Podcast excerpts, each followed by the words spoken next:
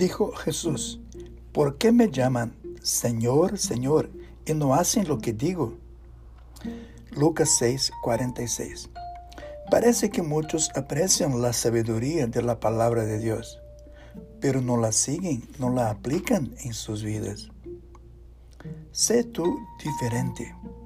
Tome decisiones con base en la verdad de Dios y no en tus sentimientos.